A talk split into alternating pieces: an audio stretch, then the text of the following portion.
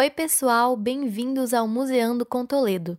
Vocês já me conhecem, mas eu sou a Júlia e esse é um dos podcasts do nosso canal aqui do Campus Cultural FMG em Tiradentes. O assunto de hoje é especial para os apaixonados por museus e museologia, e quem fala dele é a Lorena Mello. Oi, Júlia. Olá, pessoal. É, eu sou a Lorena Mello, sou graduanda em museologia pela Universidade Federal de Goiás e desde 2017 sou museóloga do Museu Casa Para Toledo, que integra o campus cultural UFMG em Tiradentes.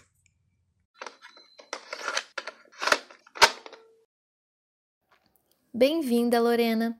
Bom, mesmo que muitas pessoas já tenham ouvido falar na museologia, não são todas que sabem exatamente quais são as áreas de atuação do museólogo.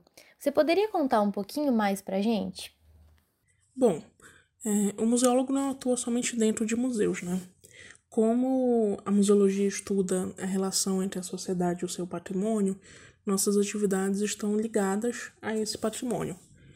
É, a cadeia operatória da museologia ela inclui a salvaguarda e a comunicação patrimonial, sendo a salvaguarda a preservação e a documentação, e a comunicação abrangendo a expografia e a ação educativa. Né? Então, nós podemos atuar em espaços culturais e de memória, em organização de exposições, em centros de documentação e informação, antiquários, galerias de arte, é, institutos de pesquisa, coleções particulares, entre outras instituições.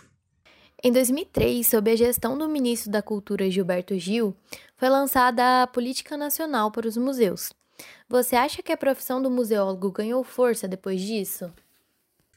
Sim, claro. É, não somente a profissão, mas o campo museal como um todo. Claro que antes de 2003 tiveram outros momentos, né, como a criação do ICOM, o Conselho Internacional de Museus, em 1946. É, em 72, a Mesa Redonda de Santiago do Chile, que criou o conceito de museu integral, né, um dos marcos para sociomuseologia e a nova museologia. E num contexto nacional, a própria regulamentação da museologia como uma profissão em 1984.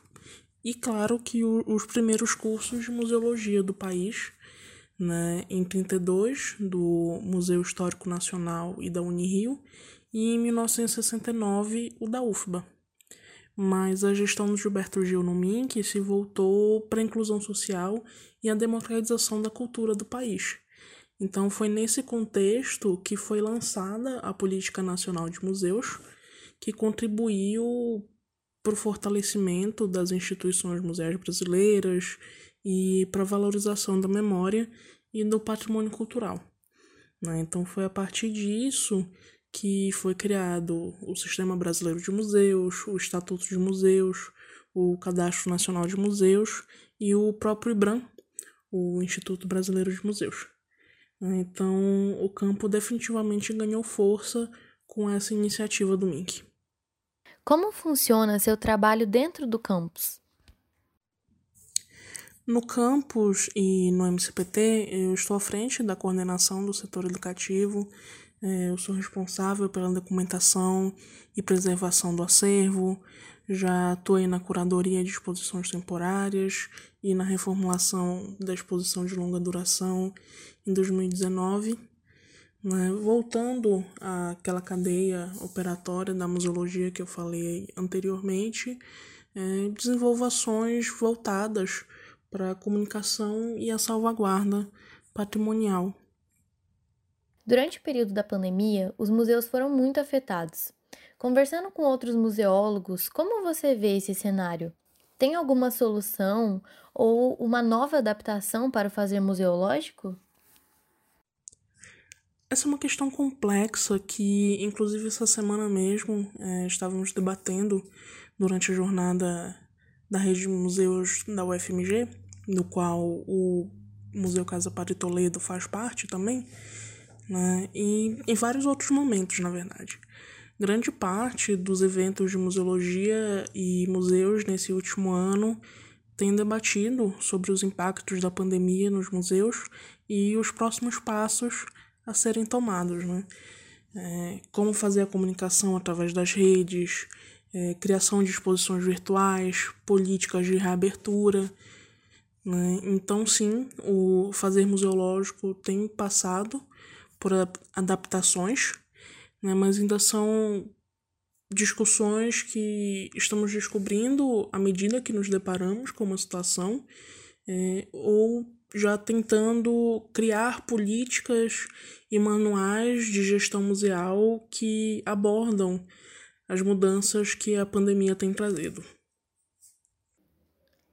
A gente tem visto que, principalmente ao longo dos últimos cinco anos, muitos museus têm passado por episódios de incêndio, como o Museu Nacional do Rio, em 2018, e o Museu de História Natural e Jardim Botânico da UFMG, no último ano. Diante de situações como essa, qual a função do museólogo em prevenir e solucionar essas questões? O museólogo é apenas uma das peças que compõem a equipe de um museu, né, que é um espaço multidisciplinar. É, essas equipes que aqui envolvem pesquisadores, técnicos, outros profissionais de museus, é, pessoas de serviços gerais, vigilância, estagiários, todas as pessoas é, que trabalham nesse museu é, devem trabalhar em conjunto né, para prevenir e solucionar possíveis problemas. Né? E no caso, no nosso caso, como uma instituição pública e universitária, buscamos sempre o apoio dessas autarquias para uma boa gestão e preservação. Lorena, muito obrigada pela sua presença por aqui. Até a próxima semana. Eu que agradeço pelo convite né, e a todos que nos acompanharam. Eu aproveito para convidar é, a continuarem escutando os próximos episódios do Museu do Toledo e os, os anteriores, caso você ainda não tenha escutado e também o Cultcast, que é o podcast do campus. Tchau, tchau.